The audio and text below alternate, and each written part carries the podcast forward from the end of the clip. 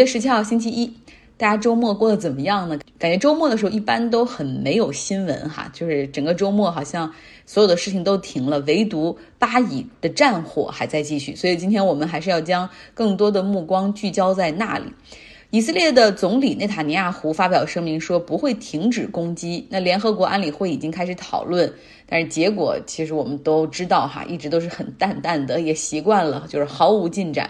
那目前这次冲突交火之中呢，巴勒斯坦方面已经有一百九十二人丧生，其中五十八个是儿童。BBC 的记者在加沙地带做连线的时候，他背后的一栋大楼就这样轰然倒塌。加沙地带，我们在周五的节目中说了，那个地方很小，但是又住着两百万人，是世界上人口居住密度第三高的地区。那平民正在为这场冲突付出代价。以色列这边至少有十人丧生于加沙这边发来的火箭弹的袭击。那虽然受到国际社会的压力，但是内塔尼亚胡没有停止的意思。他说。啊，我们每一次发起攻击之前都会给警告，让平民赶紧撤离。反倒是哈马斯，他们就是把平民当成挡箭牌。这么多的死伤，完全是因为哈马斯。看到这儿，我就不禁要查一下，以色列到底是如何去警告即将被轰炸的大楼，让巴勒斯坦的居民提前撤退的呢？原来呢，以色列的军方和情报部门，他们呢会给即将袭击的这种建筑的 property 的 owner 打电话。警告他，然后会说可能我们会在多久之后要发起攻击，然后呢，有的时候会用无人机去撒传单，但这种手段可能不会引起太多的重视。那后来以色列用的更多的是无人机来实现一个 roof knocking，就怎么去敲他们的房顶呢？其实就是以色列他会先用无人机发射一个威胁比较小的打击，然后到那栋楼上。我们以为是很小的打击，但是其实也不小。我看到那个视频也是咚，然后这个楼也是地震地动山摇的。然后他们之后会给百姓可能十到十五分钟的时间撤离，之后再进行毁灭性的打击。所谓毁灭性的打击，就是这个楼就彻底崩塌了，不复存在。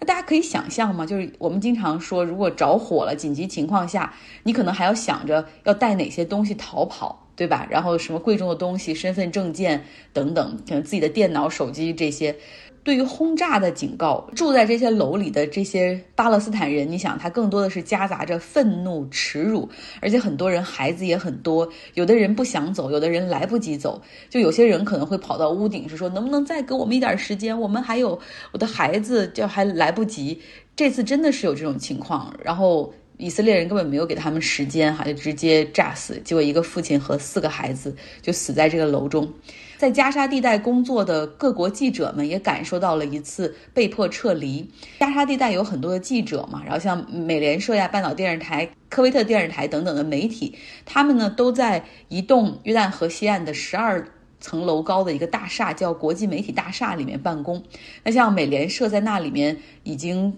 作为他们这种加沙的总部已经有十五年之久了，那里它有摄像机、有电脑、各种音箱、卫星传输设备，然后卫星电话、编辑器，还有他们的机房等等。那在周六的时候，这栋大厦的业主收到了以色列军方的电话，说马上要对那里进行袭击，让他通知在这里面工作的记者立刻撤离，因为以色列方面怀疑。哈马斯在这个楼里面有情报部门和他们的武装力量，于是就要进行轰炸。在这个电视上也看到了一段这个大厦的业主哈，就是他就被很多记者围着，然后他也是在给这个。以色列的军方打电话恳求说，请不要实施打击，因为这里全部都是媒体。然后他们有的人就住在这儿，然后有很多的器材设备、自己的东西。以色列军方完全不理哈，然后后来就恳求说，能不能够推迟一些轰炸，让这些记者可以回去拿硬盘、摄影机、电脑。但你懂的，其实有很多东西太多东西了，还是没有办法全部都拿出来。那最终呢，这栋媒体大楼被三颗火箭弹击中，然后坍塌。我们都知道加沙地带其实一直也是一个风险比较高的地方，所以在加沙地带的很多记者，他们很多人就把这栋楼当成一个天然的一个庇护港，因为所有人都知道这个国际媒体大厦里面都是媒体，很多记者到了这里面就会觉得是很安全的，所以记者们也很生气，很多人就打电话，然后甚至就是采访去质问以色列的军方为什么要这么做，就像美美联社的 CEO 都出来发声明说，美联社在这栋楼里面有很多层。他们的，然后他们已经在这儿十五年了，从来不知道哈马斯有军事武装在这个楼里面，认为这完全是一次错误的袭击。然后甚至像半岛电视台他们的一些记者还认为这是以色列就是希望把记者从加沙地带彻底赶走，因为你们的这个安全港避风港现在被炸了，那在这地方肯定不是很安全，希望你们尽快离开这里的一个潜台词哈。如果记者们都走了，就没有人去报道正在发生在这里的这种人道主义危机。那以色列方面呢，则表示说，在过去一段时间，他们他们所轰炸的每一栋大楼都和哈马斯有关。有的大楼是哈马斯存储武器的，有的哈马是哈马斯办公的，有的是他们的高级将领藏身之处。有的呢是以色列的这种防空导弹系统所追踪到哈马斯发出火箭弹的大楼，所以他们都要来进行袭击。那据以色列方面统计，在过去一段时间里面，哈马斯总共向以色列方面发出了三千多枚的火箭弹。那么以色列的铁穹防御系统也也经受考验哈。这个系统呢是二零零四年搞出来的，意在拦截火箭弹、炮弹、迫击炮弹。就是飞机、直升机、无人机等各种空中目标，而它对于这种比较近的距离、高速的火箭弹有很好的拦截能力。铁穹的这个系统呢，它会前期对轨道进行一个迅速的测算，所以它不会拦截所有的这种导弹。那它会选择战术性的放弃一些，因为你知道它的拦截也是需要把它这种在空中打击下来，其实这也是一种成本。那没有拦截的那些火箭弹，大部分是他们前期通过电脑高速运算发现这些不会对以色列的居民区会造成任何威胁，所以就让他们随意就是去落到无人的地方。然后他们基本上五秒钟就可以能够完成对目标任务的搜索、识别、跟踪，然后呢，快速的，比如说去进行打击和拦截。另外，可以通过这个弹道的位置去锁定发射的地点。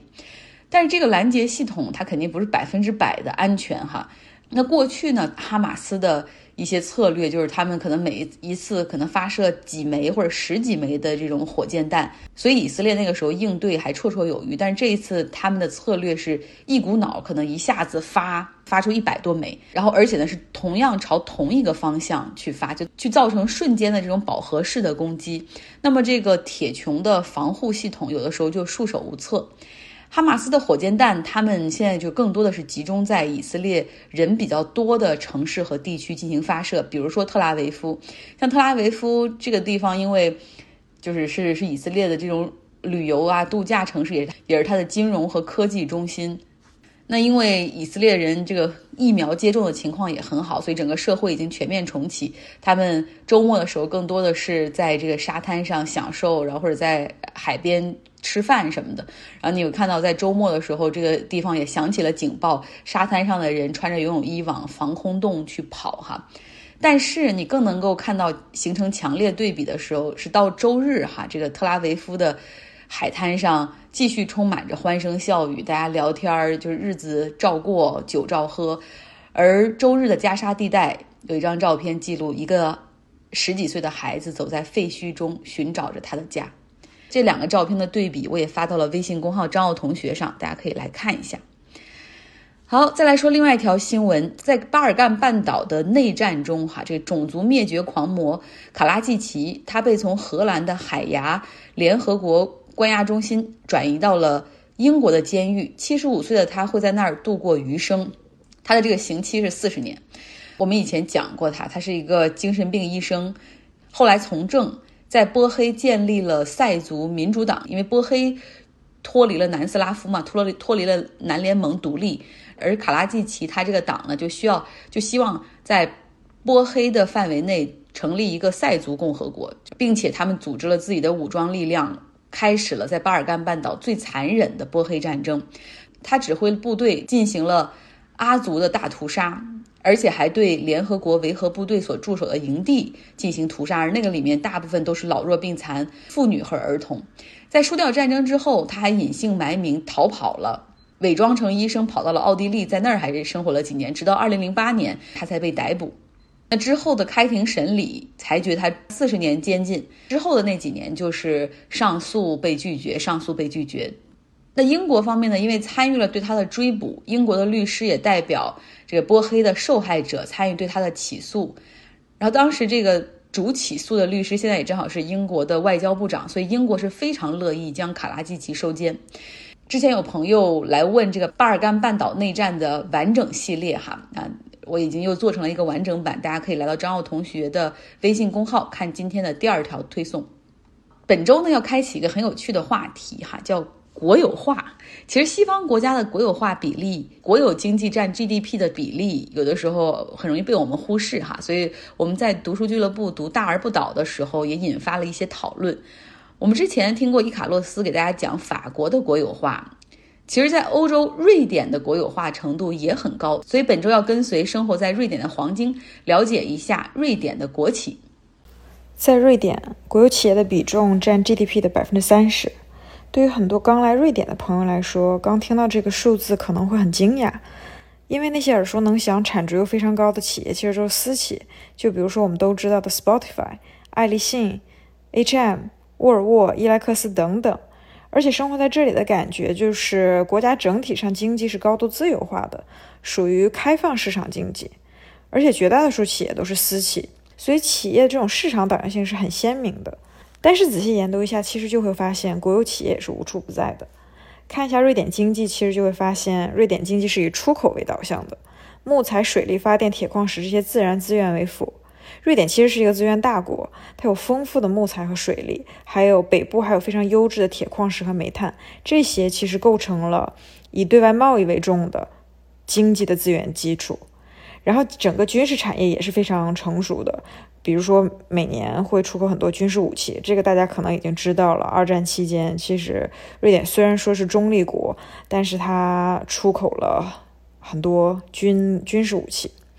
然后这些与资源息相关的工业，包括军工，其实绝大部分是由公共和国家控制的。这也就说明了为什么瑞典的国有企业比重占比这么高。对于资源这部分来说，比较明显的例子，呃，一个是国有矿业公司 LKAB，这个公司主要是在活跃在瑞典北部，然后它呃在所有国内竞争对手中占最大的市场份额。另外一个比较典型的例子就是，呃 v a t t e n f o r 就是瑞典的国家电网，它的营业额在瑞典所有企业里面可以占到前五的位置，是一家百分之百国有的企业。然后它主要就是为像我们家庭供暖、供电，还有一些企业供电、水力发电、核电为主，另外也为邻国发电，比如说丹麦、芬兰、荷兰等等。然后这个国家电网它非常致力于环保，现在几乎都可以。完全做到用清洁能源来供电，他们现在的口号和目标就是希望在一代人内实现完全的 fossil free，就是无矿物燃料，然后也致力于可再生能源，包括风能啊、太阳能、水力发电等等。其实这些跟自然资源、跟环保息息相关的企业，也就是说跟瑞典这种公公众利益、人民利益挂钩的企业，大部分都是国企。瑞典是比较 socialism 的，就是比较社会主义。嗯，虽然很多国企私有化或者部分私有化了，但是它的社会仍然保留着这个 socialism 的价值观和文化。嗯，就比如说，我们了解到瑞典最有名的标签高福利，这些与高福利啊、人权、人民利益相关的企业，曾经都是国企，人们也对它非常支持。嗯，学校、医疗，还有比较有特色的卖酒的地方。但是后来呢？瑞典的温和党执政以后，他推崇自由市场经济。瑞典的温和党其实它在英文里面是属于中间党的意思，但在瑞典其实它是一个右系的党派。他推崇了自由市场经济以后，就很多国企呃逐渐私有化了，然后整个市场也比较自由化。但其实很多上一代的人们对国企是非常有感情的，因为他们觉得跟这些人民利益相挂钩的企业。嗯，如果由政府来控制的话，啊，它是会比较公正，是会对人民有利的。所以，当越来越多的国企私有化以后，很多人是非常不舍的。我有个朋友给我举了个例子，就是呃，温和党执政以后，瑞典的药店由国企变为了部分私私有化。所以现在市场上有国企的药店，也有一些私营的药店。然后他的妈妈呢，就是那种就是那一那一那一类非常支持国企的人们。然后他现在买药只去那个国企的药店去买，嗯，从来不去私营的那个药店去买，就说明这个瑞典社会上很多人对国企的支持。感谢黄金。刚才他也提到哈，这个瑞典的社会主义模式，其实它这种社会主义是 socialism，和我们的 communism 是完全不同的概念。瑞典的这个呢，更多的是北欧经济模式，高税收、高福利啊，从摇篮到坟墓，他们用税收去调节贫富差距。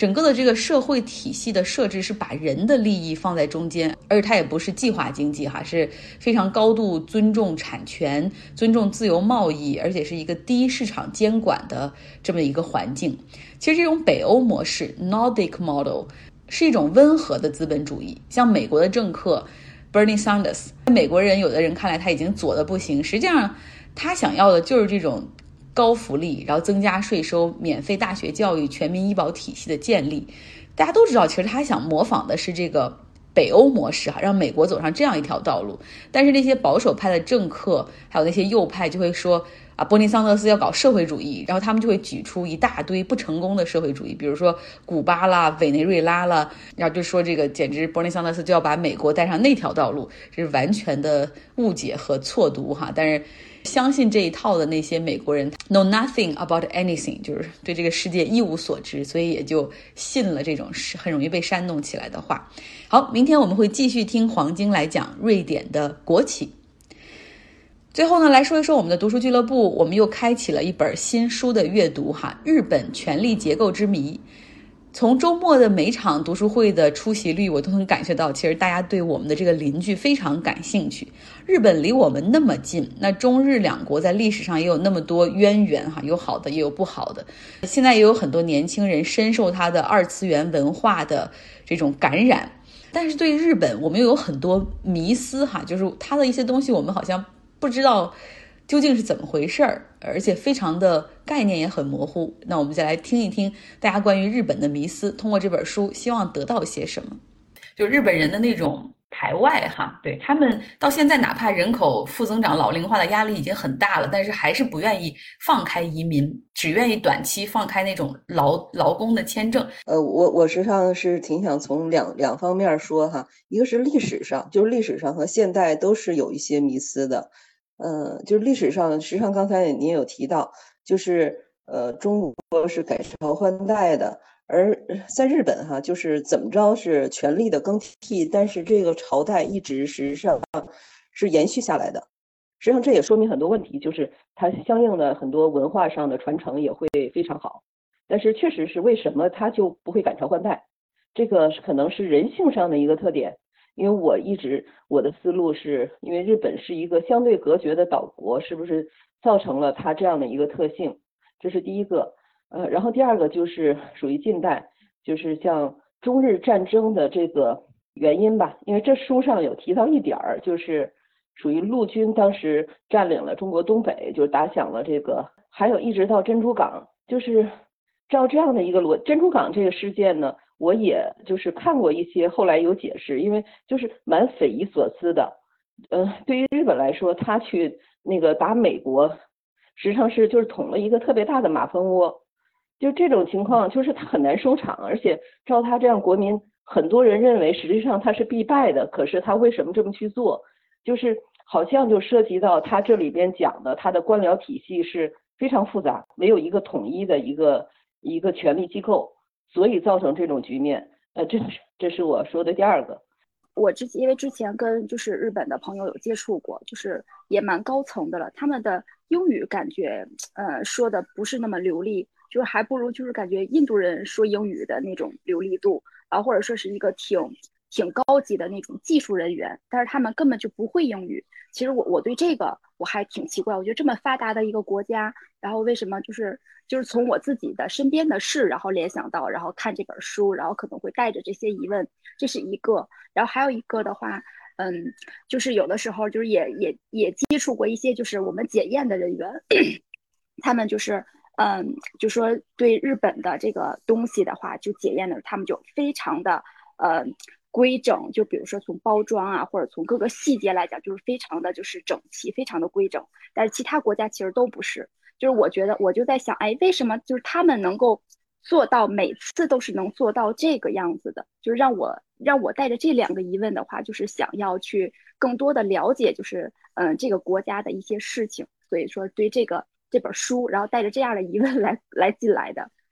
呃，我是从我自己的工作经验上有这么几点感悟。呃，九十年代初期的时候呢，我们就跟日本做进出口生意，那个时候都是八大商社，他们每次日本人来这个验货的时候，就不管年龄多大的、级别多高的，他都能亲自到现场，亲自就是呃躬下身来打包，而且很娴熟。那么就让我感觉到，就是整个日本民族的这种就是吃苦耐劳，而且他们真的是从基础干起，就比如说像丰田一郎。它完全是在这个基础的这个工位上一个一个做起来，呃，就是就是从他们自己这个平均性上，就是他们不像美国和欧洲崇尚的是就是呃我的领袖人物，他们都是要求平均，就是大家觉着如果说某一个人很突出的话，他就会觉着很很很很另类，就是完全是这种教育的模式。再有呢，就是他们呃。就是一八年的时候，我们去跟日本那个夏令营到他学校去那个留游学，所有的孩子参与劳动，所有的孩子和老师一起吃饭，然后包括他们的规律性、次序性特别强。从幼儿园开始，他们的杯子就要放在左边，他们的所有的书包都是规律性。那么你你们你去超市看他们购物更是很可笑，就是他们的购物车里面一定是规规矩矩、板板正正的，所有的东西都是。码的很齐，呃，就是次序性和规律性，就像我们看见他们那个地铁里边、餐馆里面，绝对会不会有那种很嘈杂的无序的声音，而而且都是很很很有序的。包括在那个欧美的国家，你看日本的团队，他们吃饭的时候，一定是比如说来了一个人，然后第二个人会跟第一个人坐在一张桌子上，而我们而我们华人的话呢，可能就是一人一张桌子。那他日本人吃完饭的那个餐桌，你看就是。一点残骸都没有，就非常整齐。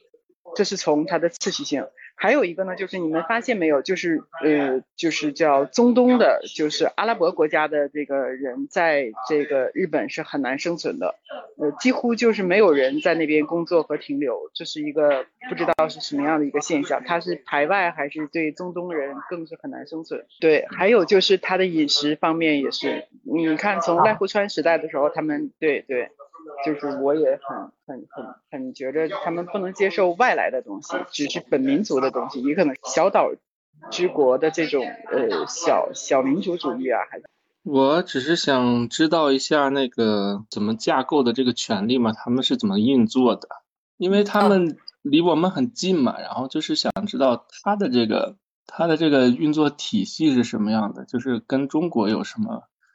不一样，然后跟西方也不太一样。其实说实话，我们还是比较了解他们的。其实这也是我想说的。其实看这本书中间，大家有的时候会觉得作者有点浅尝辄止，对吧？就好像刚点到那个地方，但是又没有深写，不知道他后面会不会在那几十几章里面再再去写。但是实际上，因为真的是我们跟他们离得太近了，然后我们有很多学者在研究日本，所以你。哪怕任何一个话题，像那个农农协农盟协会，你觉得有兴趣，你一查就发现，真的中国有很多论文都在研究日本的这个社会和体系。比如自民党为什么是好像是万年不变的党派，有很多论文。所以像三山说的那样，其实我们对他们还是很了解，很了解。多谢。呃，我我比较感兴趣的就是说，那个战后那个日本的经济那个发展很快，恢复很快，